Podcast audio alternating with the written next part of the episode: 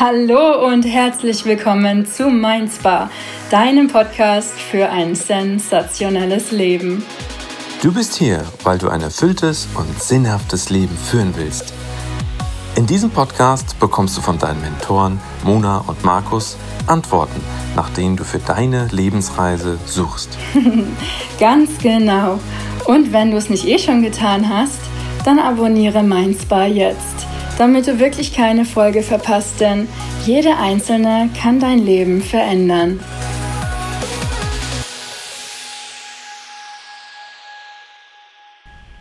Herzlich willkommen zu einer weiteren Folge hier im Mindspa Podcast. Ich bin unglaublich froh und auch ein bisschen stolz, einen ganz besonderen Interviewgast heute hier zu haben. Für dich, für euch. Es handelt sich um Luca Rohleder, der sich zunächst mal über Jahre auf Hochsensibilität spezialisiert hat. Man sieht ganz viel im Netz darüber. Er hat auch bezüglich Hochsensibilität einige Plattformen ins Leben gerufen und wird völlig zu Recht mit dem Thema in Verbindung gebracht. Luca, vielen lieben Dank für deine wertvolle Zeit. Ich freue mich unheimlich, in ganz viele Details mit dir einzusteigen. Ja, ich freue mich auch. Schießen wir einfach mal los. Wunderbar. Luca, du bist vor allem bekannt als Buchautor. Und dein Werk Die Berufung für Hochsensible, die Gratwanderung zwischen Genialität und Zusammenbruch ist ein Bestseller. Dann hast du auch noch ein Buch rausgebracht, Jobsuche in schwierigen Fällen mit Bewerbungen im verdeckten Stellenmarkt, Handicaps erfolgreich kompensieren. Und auch super interessant und auch inzwischen so dein Hauptthema, wie ich das wahrnehme, das ist die Liebe empathischer Menschen, die Gratwanderung zwischen wahrer Liebe und seelischen Verletzungen. Dazu hast du auch auf Facebook eine Seite, die sich Helden der Liebe nennt und auch eine Webseite. Das heißt, auch da ganz breit aufgestellt und du bist Gründer des Netzwerks Hochsensibilität und Selbstständigkeit auf Facebook und damit hast du auch in meiner Wahrnehmung das größte HSP-Netzwerk überhaupt ins Leben gerufen, auch auf Xing ziemlich stark wahrnehmbar. Hier in Leipzig. Und wir haben uns hier auch in Leipzig das erste Mal tatsächlich persönlich kennengelernt. Das hat mich sehr, sehr gefreut. Und jetzt sitzen wir hier. Mm, und meine erste Frage, die sich, glaube ich, viele auch stellen, ist, ob man hochsensibel werden kann, ob man das so erlernen kann wie das Kochen oder sonstiges, ob es da ein paar Schritte gibt zu diesem Begriff oder zu dieser Eigenschaft. Ja, das ist auch eine sehr gute Frage. Wenn man meine Homepage ein bisschen sagen wir mal, äh, anschaut, dann unterscheide ich zwischen Hochsensibilität und angeborener Hochsensibilität. Mhm. Das hat einen ganz bestimmten Grund, weil es ist tatsächlich so, dass äh, man im Laufe seines Lebens auch hochsensibel werden kann. Ob das das Ziel oder ein Wunsch ist eines, äh, eines Menschen, bezweifle ich jetzt. Aber äh, da, um das Ganze zu erklären, sollte man eigentlich ein bisschen näher den Begriff Hochsensibilität äh, beleuchten. Also Hochsensibilität heißt ja nichts anderes, dass man grundsätzlich sensibel ist und eine übersteigende Form der Sensibilität ist die Hochsensibilität. Wir werden alle sensibel, wenn wir überlastet sind. Das heißt, wenn wir zu viel mit unserem Kopf erledigen möchten, wenn wir unser Leben kontrollieren möchten. Das heißt, wenn wir unserem Geist, unserem Intellekt einfach zu viel zumuten. Ne? Das heißt, wenn wir, wenn wir das Leben kontrollieren möchten und feststellen, dass das Leben nicht kontrollierbar ist. Das heißt, letztendlich bin ich zu stark intellektuell betont? Mache ich zu viel mit meinem Kopf? Möchte ich zu viel Strategien, Ziele oder Kontrollstrategien befolgen? Dann laufe ich Gefahr, dass mein Nervensystem überlastet wird. Ein überlastetes Nervensystem, das betrifft insbesondere das Gehirn, sieht von außen ähnlich aus wie das angeborene Nervensystem von Hochsensiblen. Deswegen ist es wirklich sinnvoll, sich keine Gedanken zu machen, ob es jetzt erworben ist, ob es erlernt, äh, erlernt wurde oder ob es angeboren äh, wurde. Man muss einfach feststellen, reagiere ich, um einen schönen, einen, einen simpleren Begriff zu nehmen, wie Hochsensibilität ist zum Beispiel einfach Überempfindlichkeit. Das heißt, werde ich überempfindlich oder bin ich überempfindlich, dann merke ich schon, welche Richtung das geht. Das heißt, da ist es dann höchste Zeit, das Nervensystem, das heißt, das Gehirn ein bisschen zu entlasten. Mhm. Es scheint, also mir wird das ganz oft gesagt, ich nehme das ehrlich gesagt, vielleicht lebe ich in einer Blase, keine Ahnung, aber ich nehme das gar nicht so stark wahr, dass es so eine Art Trendwort geworden ist, dieses Wort Hochsensibilität. Bin ich mir nicht sicher, ob es mittlerweile ein Trendwort ist.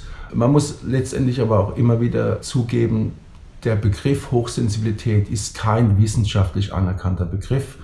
Der Begriff Hochsensibilität ist eigentlich ein Kunstbegriff, der mal von der Pionierin Erfinderin Elaine Aron äh, kreiert wurde. Das war äh, mal ein Bestseller, der hieß äh, Highly Sensitive Persons in den Ende 90er Jahren, der dann übersetzt wurde hier in Deutschland Anfang 2000er Jahren und dann ging dieses Thema eigentlich richtig los. Ne? Ich habe aber nichtsdestotrotz festgestellt, dass es eigentlich nicht flächendeckend jetzt bekannt ist, dass das Hoch wird mit hoher Wahrscheinlichkeit noch kommen. Mhm. Man kann ja schon sagen, hochsensibel kann vorübergehend mal die Annahme sein, weil man einfach grundsätzlich viel zu viele Informationen in seinem Leben jeden Tag konsumiert ja. und dann, dass der Körper nicht mehr die Fähigkeit hat, das Ganze wirklich zu verarbeiten. Man kommt nervlich nicht zur Ruhe und genau. belastet sich. Ähm, man kann sich das jetzt mal ein bisschen simpel formuliert und banal ausgedrückt so vorstellen, dass es im Prinzip eine gewisse Grenze gibt der Aufnahmefähigkeit des Gehirns. Das heißt, ich habe eine genetische Begrenzung letztendlich der, meiner persönlichen Aufnahmekapazität. Erhalte ich aus Umfeld und Umwelt zu viel Reize, für die ich nervlich nicht ausgestattet bin oder beziehungsweise ausgerüstet bin, dann wird das Gehirn, ich möchte nicht sagen abschalten, aber seine Leistungsfähigkeit stark reduzieren. Das heißt, es geht um die Außenreize. Mhm. Man sagt, dass die angeborenen Hochsensiblen in letzter Konsequenz eine übersteigerte Form haben, um Umweltreize beziehungsweise Umwelt und Umfeld durch ihre Sinne aufzunehmen. Und zwar mehr, als es eigentlich gesund ist. Und diese Reize müssen verarbeitet werden. Und es ist relativ schwer für das Gehirn beziehungsweise für unser Nervensystem. Und deswegen muss man in diesem Fall, ob angeboren oder nicht angeboren, gibt es ein relativ simples Hausmittel. Man muss einfach die Reize aus Umfeld und Umwelt reduzieren. Im Prinzip die Stille suchen ich möchte nicht sagen, sich einschließen, aber man muss immer wieder ein bisschen darauf achten, bin ich gerade überreizt, wie ist der Stand der Dinge. Das heißt, es hat etwas damit zu tun, wie achtsam ich letztendlich für mich selbst bin, tut mir etwas gut, tut mir etwas nicht gut, sind das Reize, die einfach zu viel des Guten sind und dann muss ich einfach reagieren. Mhm. Das ist, äh, aus dem Alltag ist das immer ein ganz typisches Indiz, für Hochsensibilität, wenn Menschen auf einmal plötzlich der Meinung sind, sie müssten verschwinden, sich ohne zu verabschieden, das Parkett verlassen. Dafür war ich zum Beispiel bekannt. Mein Umfeld hat sich dann in jungen Jahren daran gewöhnt, dass wenn der Lou auf einmal weg ist, ohne sich zu verabschieden, dann war es eine Situation, wo er schnell weg musste. Bewusst oder nicht bewusst, man merkt, die Kapazität ist erreicht ich muss jetzt reizarme Situationen bevorzugen und dann flüchtet man einfach. Wenn man das seinem Umfeld mehr oder weniger erklärt, dann verstehen die das auch, mhm. dass man auf einmal aufsteht und sagt, man muss nach Hause oder äh, eine, eine Gruppenveranstaltung oder ein Fest verlässt mhm. und sagt, ich muss jetzt irgendwie mal für mich sein. Das sind solche klassischen Situationen aus dem Alltag, wo man äh, merkt, aha, ich bin überreizt. In jungen Jahren ist einem das noch nicht so bewusst, aber wenn man ein bisschen auf seinen Körper achtet, dann merkt man schon ein paar Minuten oder äh, eine gewisse Zeit zuvor, ich bin jetzt gerade in Richtung der Überreizung. Mhm. Und wenn man das frühzeitig dann bemerkt, also ein bisschen Übung hat mit seinem eigenen Körper, dann muss man nicht schlagartig verschwinden, sondern kann das Umfeld äh, frühzeitig darauf vorbereiten, dass es jetzt Zeit ist zu verschwinden. Dazu gehört jede Menge Mut. Ich glaube, viele Menschen, die sich allein jetzt hier schon irgendwie wiederfinden, stellen immer wieder mal rückblickend, stellen sie jetzt gerade fest, die Situationen kenne ich. Und ich hatte lange nicht oder ich hatte noch nie den Mut vielleicht, dann tatsächlich in diesen Situationen auf mich zu achten und mir was Gutes zu tun, indem ich einfach jetzt wirklich die Ruhe suche, weil ich merke, meine Nerven irgendwie, also irgendwie bin ich an einem Punkt angelangt, der ist nicht mehr angenehm.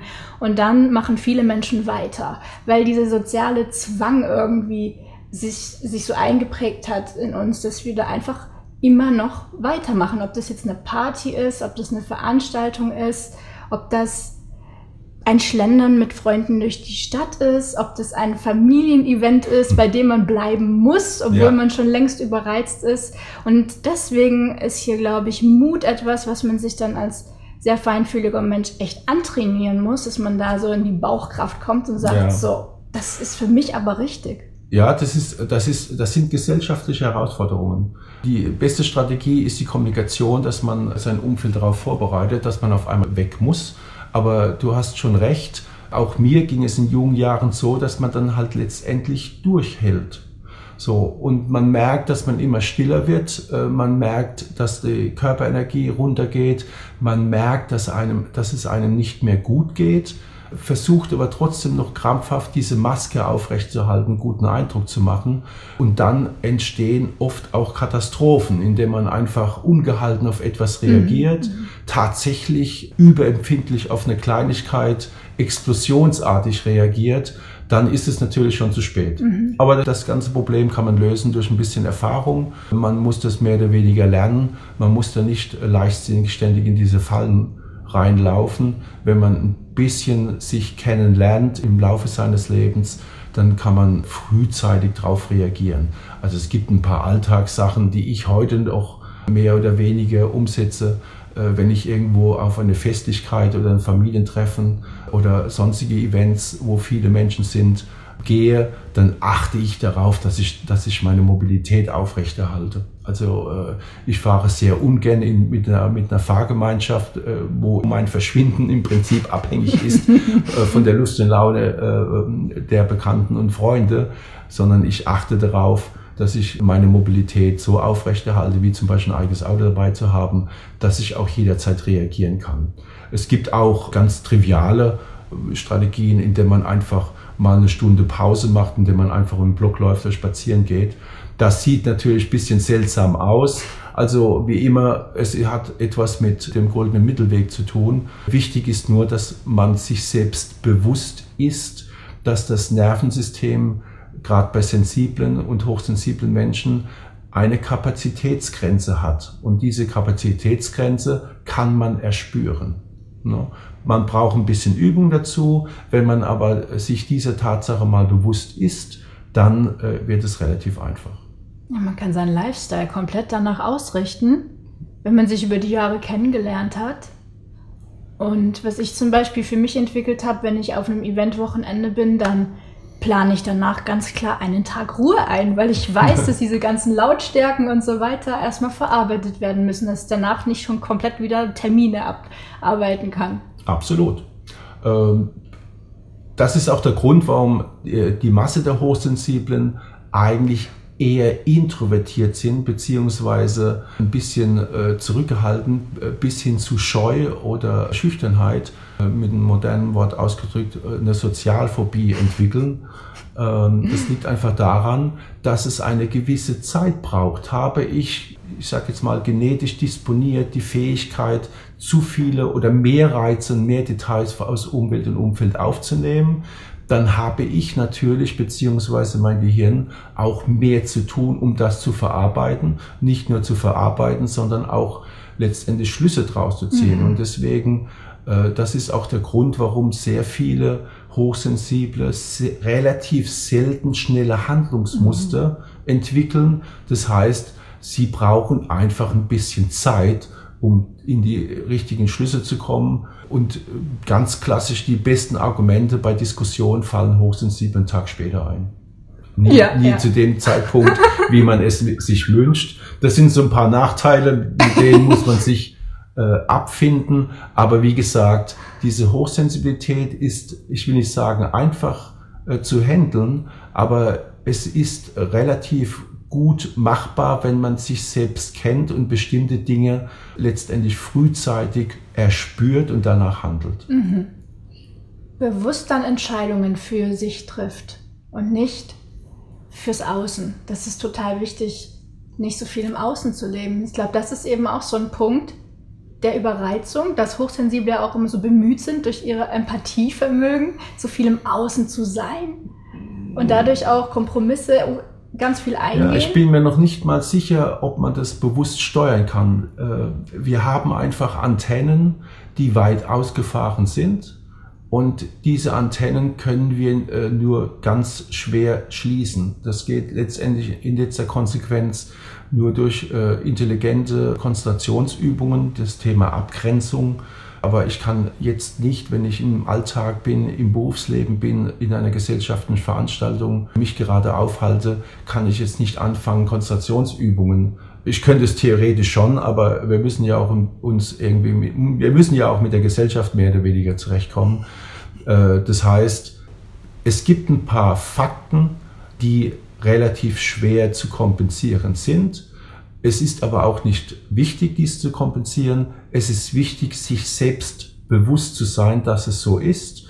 Und dann kann man individuelle Lösungen, die dann letztendlich auch relativ leicht um, äh, sagen wir, umsetzbar sind, finden.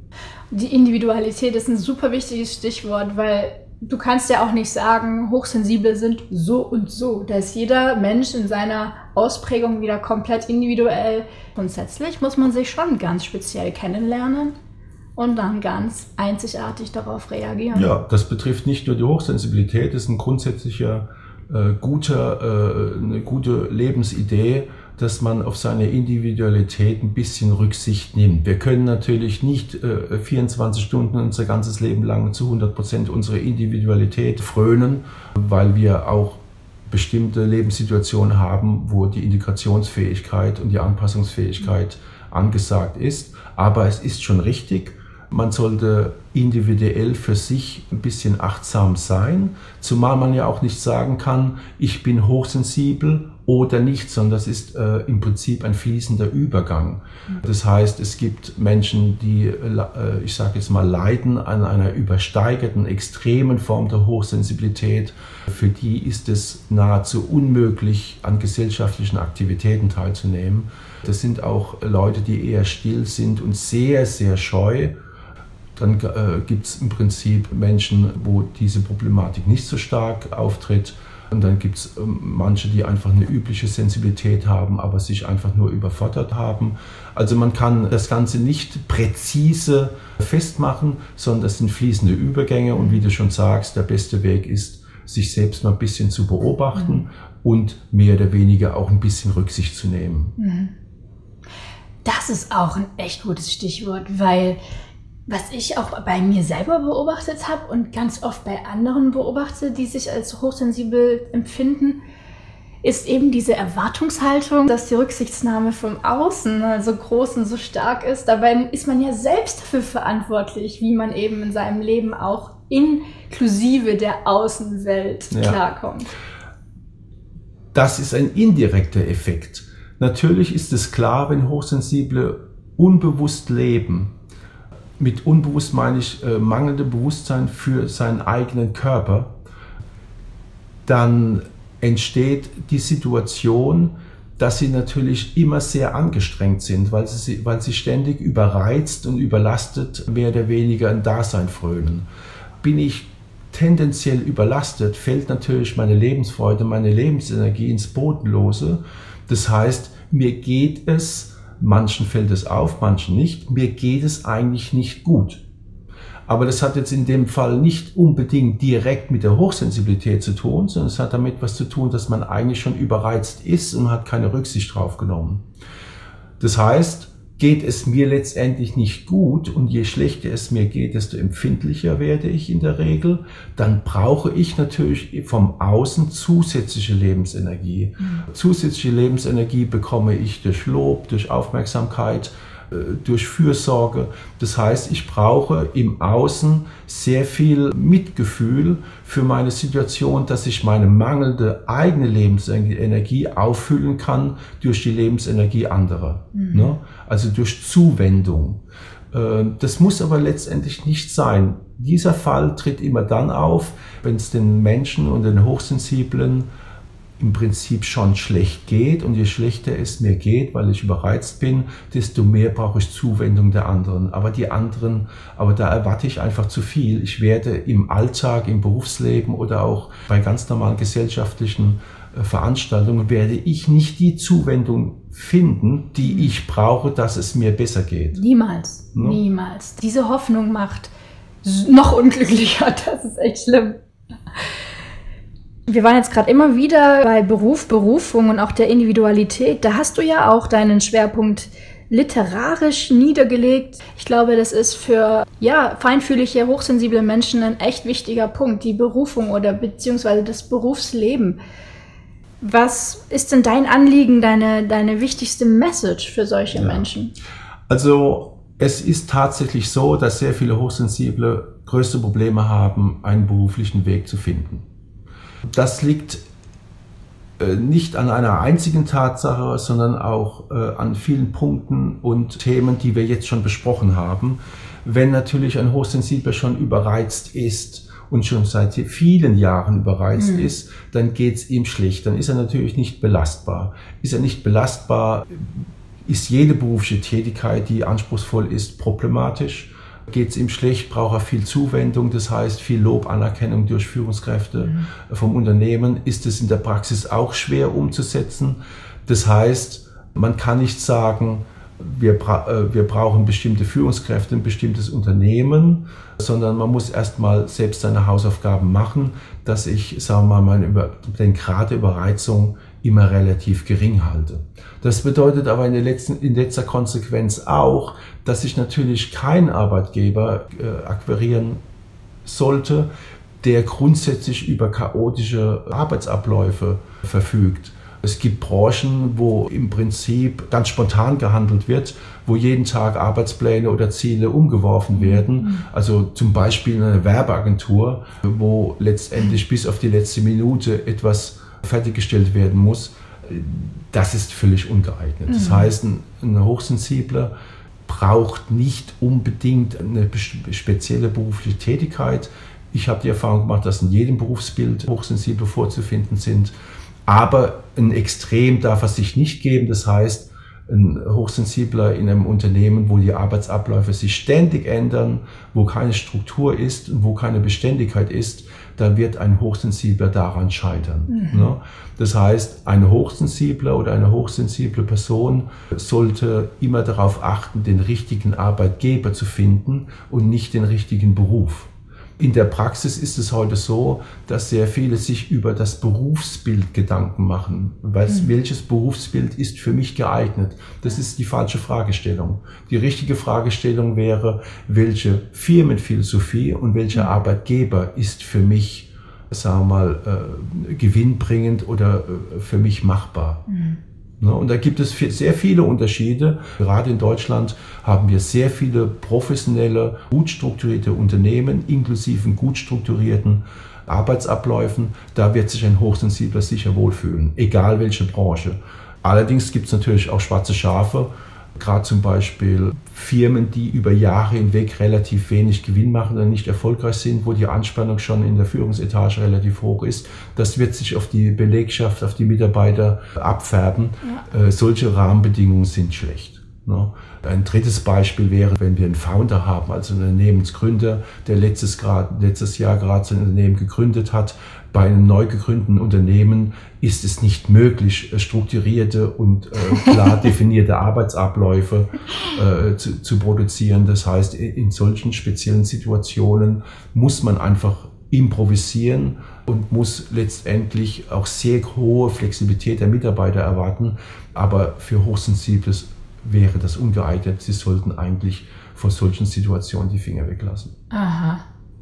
Das bedeutet auch, wenn man jetzt mal weiterdenkt, okay, Startups, Selbstständigkeit. Viele schwören auf die Selbstständigkeit, weil sie dann nach ihrem eigenen Lebensrhythmus und nach ihrem eigenen Energiehaushalt, der halt auch mal schwanken kann, unerwartet, ja. leben können, ihr Leben tatsächlich ganz individuell ausrichten. Höre ich immer wieder. Natürlich ist dann diese Existenzangst, die ja das Nervensystem extrem belastet, schon etwas, was Hochsensible dann ziemlich aus der Bahn werfen ja. kann. Ne? Also, das ist äh, eine recht schwierige Frage aus einem ganz simplen Grund. Man kann nicht sagen, ob die Selbstständigkeit sinnvoll ist oder nicht. Äh, wer, mal, wer das Buch Die Berufung für Hochsensible gelesen hat, wird feststellen, dass dieses Buch aus zwei Teilen besteht.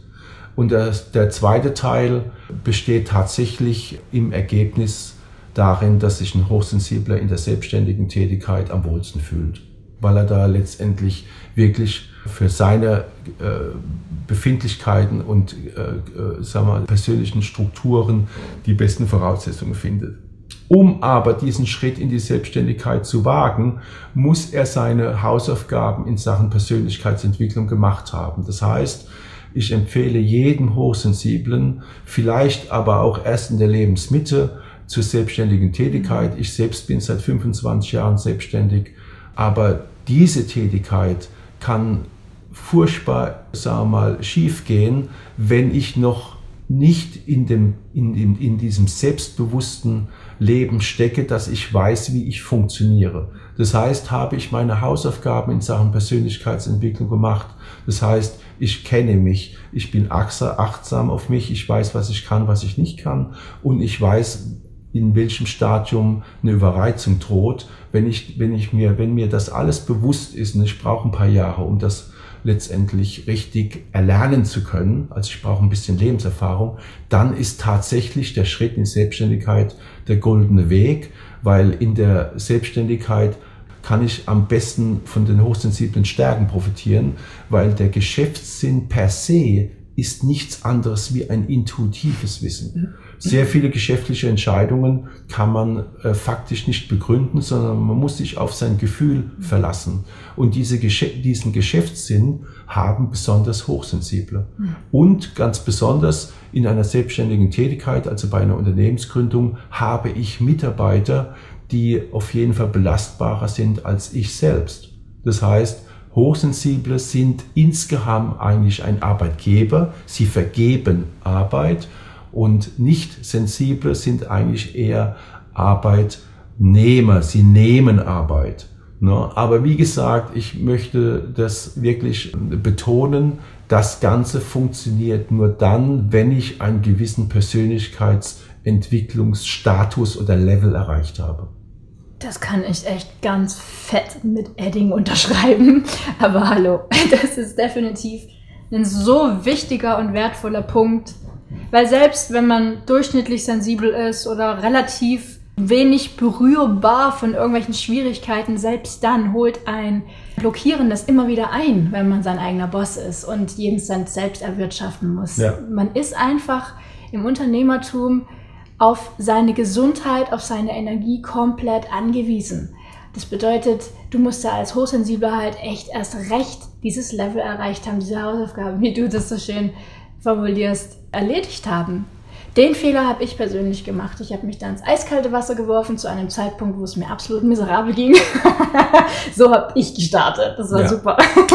Aber das gab äh, sicherlich einen sehr intensiven Erfahrungswert. Definitiv extrem gewachsen in der Zeit. Ja, jetzt ähm, habe ich auch ziemlich viele Erfahrungen in dieser Zeit machen dürfen, weil ich ein sehr empathischer Mensch bin und diese Empathie oft ausgenutzt wurde, beziehungsweise ich dann meinen Selbstwert nicht erkannt habe und dann diese starke Empathie in der Kombination mit äh, fehlendem Selbstwert und demnach der Tendenz auch zur eigenen Verletzung irgendwo, das war sehr, sehr schädlich für mich. Empathie ist grundsätzlich auch ein Schwerpunkt für dich. Ja, also es gibt sehr viele verschiedene Ansichten, wie man Hochsensibilität tatsächlich definieren kann. Ne? Dann kommt äh, das, zweite, das zweite Thema dazu, dass sich darüber auch bisschen die Geister streiten, beziehungsweise Experten. Für mich ganz persönlich ist Hochsensibilität nichts anderes als eine übersteigende Form der Empathie. Ne? Ein sehr schönes äh, Wort, äh, was korreliert mit diesem Wort Empathie ist zum Beispiel Einfühlungsvermögen. So, wenn man Empathie mit Einfühlungsvermögen gleichsetzt, dann kommt man relativ dem Thema sehr schnell nah, weil wenn ich die Fähigkeit habe, mich irgendwo einfühlen zu können, dann habe ich auch die Fähigkeiten, Umweltreize aufzunehmen. Mhm. Oder umgekehrt, bin ich nicht in der Lage, von außen Einflüsse zu empfangen, kann ich mich auch nicht irgendwie einfühlen. Bekomme ich das Außen nicht mit, gibt es auch kein Einfühlen. Das heißt, das Einfühlungsvermögen ist eigentlich ein klassischer, hochsensibler Vorgang. Ne? Deswegen habe ich mir persönlich angewöhnt, gerade für die Leute, die sagen, äh, ich, mir ist nicht richtig klar, wie ich Hochsensibilität definieren kann. Erster Schritt, man nimmt einfach mal dieses banale Wort der Überempfindlichkeit. Diese Überempfindlichkeit hört irgendwann mal auf, wenn man für sich ein bisschen Sorge trägt und äh, sich vor Überreizungen schützt. Aber letztendlich kann man sagen, ich, meine Empathie ist außergewöhnlich ausgeprägt. Dann sind wir wieder bei dem Thema Selbstständigkeit. Wenn ich natürlich ein empathischer Firmeninhaber bin, dann werde ich mehr oder weniger auch von nichts überrascht, weil ich viel früher über Vorgänge interner und auch Marktsituationen informiert bin als alle anderen, weil ich einfach diese Fähigkeit habe und dann wird die Hochsensibilität auch die Stärke, weil ich die Fähigkeit habe, so viele Informationen und Details letztendlich aufzunehmen, dass mich dahingehend eigentlich nichts mehr überrascht. Und das ist eigentlich eine, eine Grundvoraussetzung für ein erfolgreiches Unternehmertum. Aber wie gesagt, bitte nicht zu schnell. Ich empfehle allen, die sich nicht sicher sind, ob sie schon genug Sorge tragen für sich selbst, mit dem Schritt in der Selbstständigkeit zu warten, bis langsam die Lebensmitte kommt. Wir sind heute in einer wunderbaren Situation, dass wir ein Lebensalter haben von durchschnittlich 80 oder höher. Das heißt, ich kann mit Mitte 40 kann ich einen absoluten Neustart machen und dann kann trotzdem noch äh, sehr, sehr erfolgreich werden. Mhm. Ich muss das nicht alles von heute auf morgen schon mit 25 machen. Ich kann mal äh, mich selbst kennenlernen und äh, kann die Real mit, mich mit der Realität anfreunden, indem ich einfach mal 10, 15 Jahre als Arbeitnehmer tätig bin. Und wenn ich da letztendlich zurechtkomme, dann kann ich auch den Schritt wagen für etwas Höheres und Größeres. Mhm. Wenn man, wenn man diese Ahnungen hat, die ja gerade so irgendwie so durchklangen, ne? diese Ahnung von Zukunft, die Ahnung von Markttendenzen, die ja. Ahnung von Geschehnissen, dann bringt es einem ja herzlich wenig, wenn man dem nicht glaubt. Und ich glaube, deswegen verlieren dann auch diese feinfühligen Menschen mit dieser Ahnungsfähigkeit irgendwann mal den Draht dazu, weil sie dem einfach nicht glauben. So, weil es auch oft nicht rational im ersten ja. Schritt erklärbar ist. Also, das ist ein ganz wichtiger Punkt, was du jetzt gerade angesprochen hast.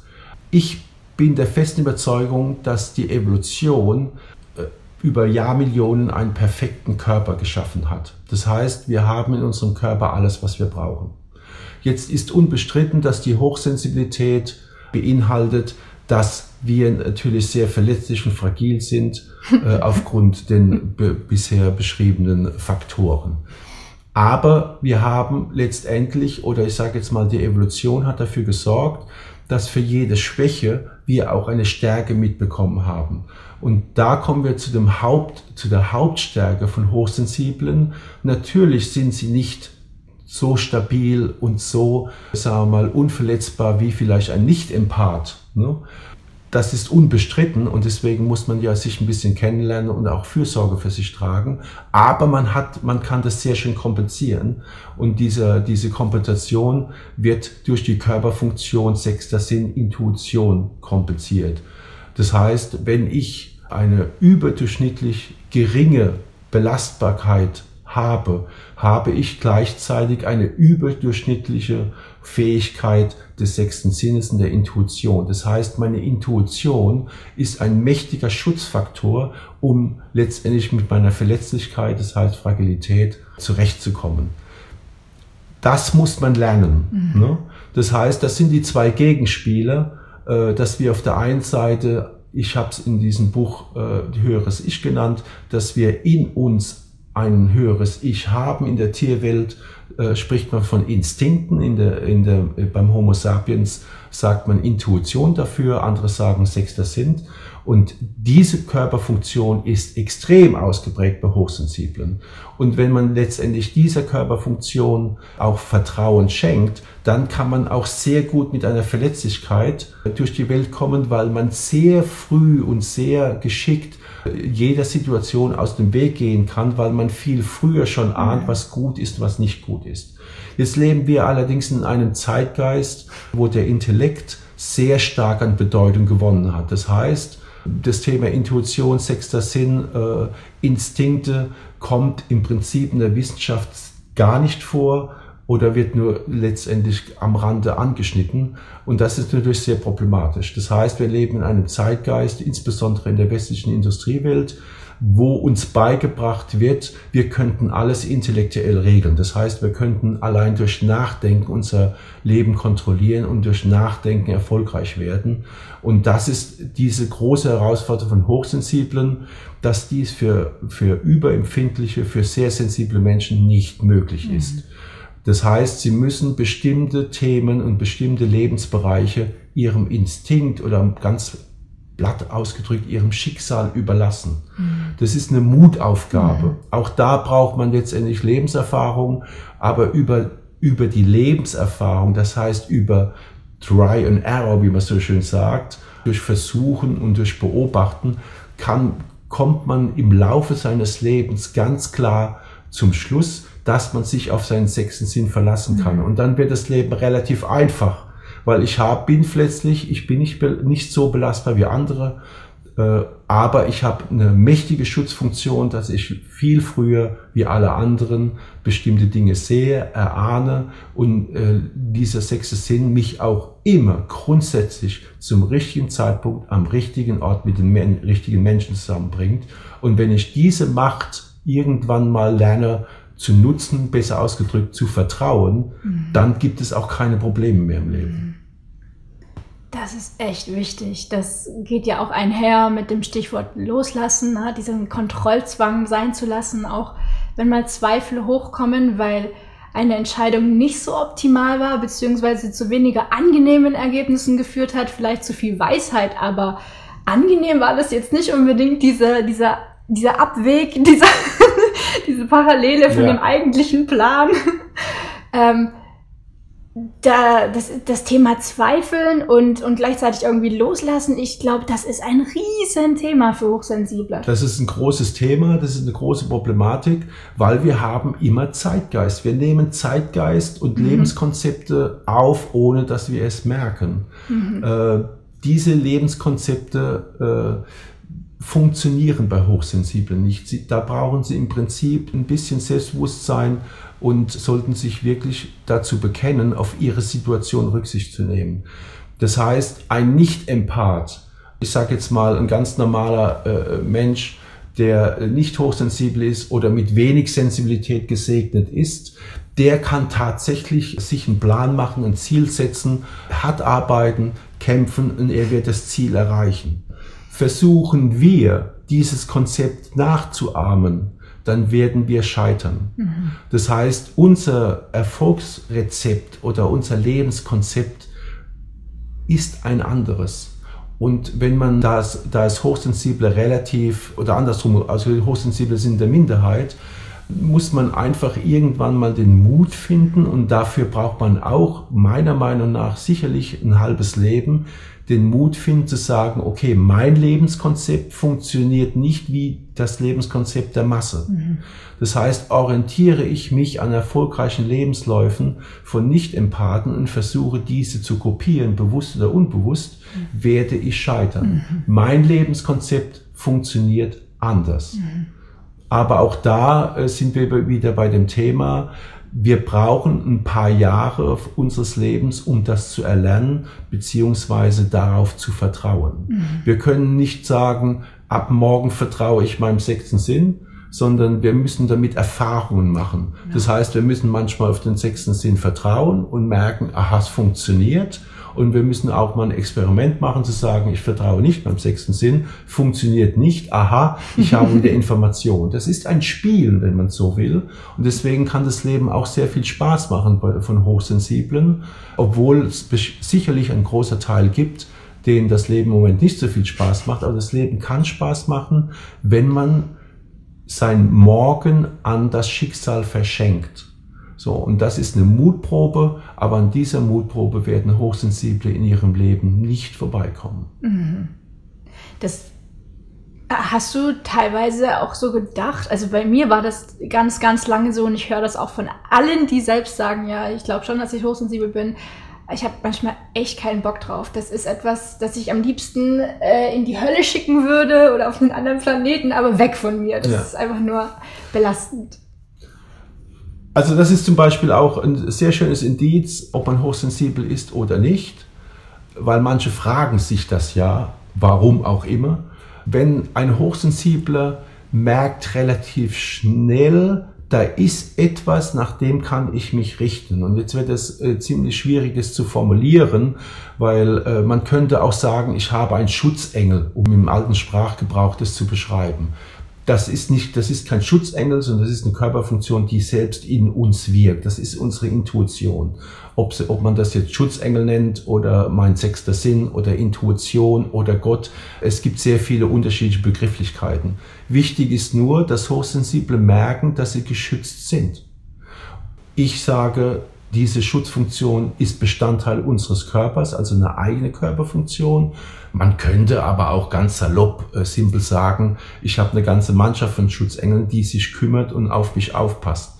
In der letzten Konsequenz ist es, sind wir das selbst. Mhm. Was, wir passen auf uns auf. Und darauf kann man sich dann irgendwann mal verlassen. Mhm.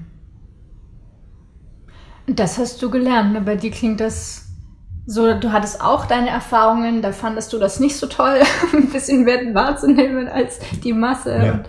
Also es ist tatsächlich ein Problem äh, aus einem ganz simplen Grund. Je jünger man ist, desto eher übernimmt man Lebenskonzepte anderer. Mhm. Jetzt leben wir in einer Zeit oder in einer digitalen Zeit, wo wir sehr viel Information bekommen über, über Lebenskonzepte anderer, von mir aus von Prominenten, mhm. sonstigen Personen, äh, die uns beeindrucken, wo mhm. wir sagen, dieses Leben hätte ich zum Beispiel auch gerne. Das ist nicht einfach für einen jungen Menschen zu sagen, das ist nicht mein Weg sondern man braucht eine gewisse Stabilität und das ist ja der Sinn des Erwachsenwerdens, dass man einfach paar Jahre braucht, um letztendlich davon abzugehen, fremde Lebenskonzepte zu kopieren. Mhm. Deswegen, mein Leben hat sich genauso dargestellt. Ich habe sicherlich ein halbes Leben gebraucht oder äh, sehr viele Jahre meines Lebens dafür gebraucht, um jegliche Form von Wänden auszuprobieren, an die ich gelaufen bin. Mhm. Äh, nach der vierten, fünften Wand habe auch ich es bemerkt, dass ich irgendeinen grundsätzlichen Denkfehler in meinem Lebenskonzept habe. Wir leben heute in einer Zeit, wo ich sehr viele Hochsensible erlebe und kennenlernen darf, die das viel früher kapieren. Also ich habe es relativ spät kapiert. Das ist dann der harte Weg, in dem man die Wände nimmt, an die man aufschlägt und meine Technik war einfach mehr Anlauf zu nehmen, aber die Wand ist da geblieben. Das heißt, äh, eine intelligente Technik ist einfach geschmeidig an der Wand vorbeizulaufen, also die Richtung vom Leben zu ändern. Ähm, manche bekommen es mit Mitte 30 hin, manche bekommen es mit Mitte 40 und andere mit Mitte 50. Es ist nie zu spät. Ne? Mhm. Wichtig ist nur eins, das Lebenskonzept von, ich sage jetzt mal, von typischen Hochsensiblen ist nicht geeignet, um andere Konzepte zu übernehmen. Wir haben eigene Prinzipien und wir sind eine Minderheit. Mhm. Wenn wir aber dazu stehen, werden wir sicherlich genauso erfüllende und erfolgreiche Lebensläufe produzieren wie alle anderen auch. Bloß der Weg, wie wir dorthin kommen, ist ein völlig anderer, weil wir werden in der Rückschau merken, dass es letztendlich alles Zufälle waren. Das heißt, die Zufälle bringen uns weiter. Da sind wir wieder beim Thema, wer hat die Zufälle produziert. Ich behaupte heute noch oder bin der festen Überzeugung, dass wir selbst unsere Intuition diesen Zufall produzieren. Das heißt, wenn unsere Intuition, ohne dass wir uns der Sache bewusst sind, zum richtigen Zeitpunkt, zum richtigen Ort, zum richtigen Menschen bringt, der uns dann letztendlich auch weiterbringt, dann können wir das als Zufall benennen. Wir können es aber auch benennen, dass unsere Intuition dies initiiert hat. Mhm. Das hat etwas mit der Lebensphilosophie zu tun, die jeder hat. Mhm. Luca, zum Abschluss, wir haben viel über individuelle Lösungen gesprochen, um äh, in Kraft zu bleiben, um Reize zu verarbeiten. Was bringt denn dir persönlich Kraft und Balance? Also mir bringt Kraft und Balance grundsätzlich meine Stunden für mich allein. Das heißt, äh, das ist, das ist auch etwas, was nicht Hochsensible sehr schwer verstehen können. Das heißt, äh, meine glücklichsten Momente, auch in meinem ganzen Leben, sind immer ohne Menschen gewesen. Das ist für einen normalsensiblen oder für einen nicht-sensiblen überhaupt nicht vorstellbar, weil die meisten, weil die Masse draußen mit den glücklichsten Momenten immer bestimmte Situationen mit Menschen letztendlich assoziiert. Das ist bei mir nicht so. Das heißt, je mehr ich tatsächlich allein bin, äh, desto eher wird meine herkömmliche Lebensenergie oder mein Energiehaushalt nicht gestört. Und wenn der Energiehaushalt, den wir alle haben, man nennt es Lebensenergie, wenn diese Lebensenergie im Prinzip frei fließt, dann geht es uns sehr, sehr gut. Das heißt, man muss schon feststellen, dass Hochsensible vielleicht eine eigene Lebensenergie Produktion im Körper haben und diese letztendlich gestört wird durch andere Menschen, durch andere Energiesysteme und bei nicht empathen oder weniger sensiblen Menschen vielleicht diese eigene Lebensenergie nicht vorhanden ist und sie deswegen andere Menschen brauchen, um das zu kompensieren. Aber auch da streiten sich mehr oder weniger die Geister mit der eigenen Energieversorgung. Aber grundsätzlich meine glücklichsten Momente sind immer dann, wenn ich genug Zeit habe, für mich allein zu sein und ganz wichtig, die schönsten Erfolge, die ich in meinem Leben erlebt habe, waren immer Zufälle. Das heißt, mhm. äh, wenn ich das Morgen, und ich kann es nicht oft genug sagen, wenn ich das Morgen an mein Schicksal verschenke, ich mir also meine Sorgen nehme, auch wenn mir das intellektuell nicht so sehr gefällt, äh, aber wenn ich den Mut habe, wieder alles loszulassen und sagen, morgen wird mein Schicksal agieren, dann geht es meistens gut. Mhm. Wow, schön. Hast du denn, wenn wir schon bei so, einem, bei so einem Spruch sind oder bei solchen Ansätzen, hast du denn für dich einen Ansatz, einen Spruch, den du gerne in die Welt hauen würdest, der dich begleitet im Leben? Ja, gerne, aber zuvor möchte ich mich noch bedanken für das angenehme Gespräch. Das war ein sehr schönes Interview und äh, ich lebe nach folgendem Motto. Wer den Mut hat, sein Morgen an sein Schicksal zu verschenken, wird sein Herz von Sorgen befreien.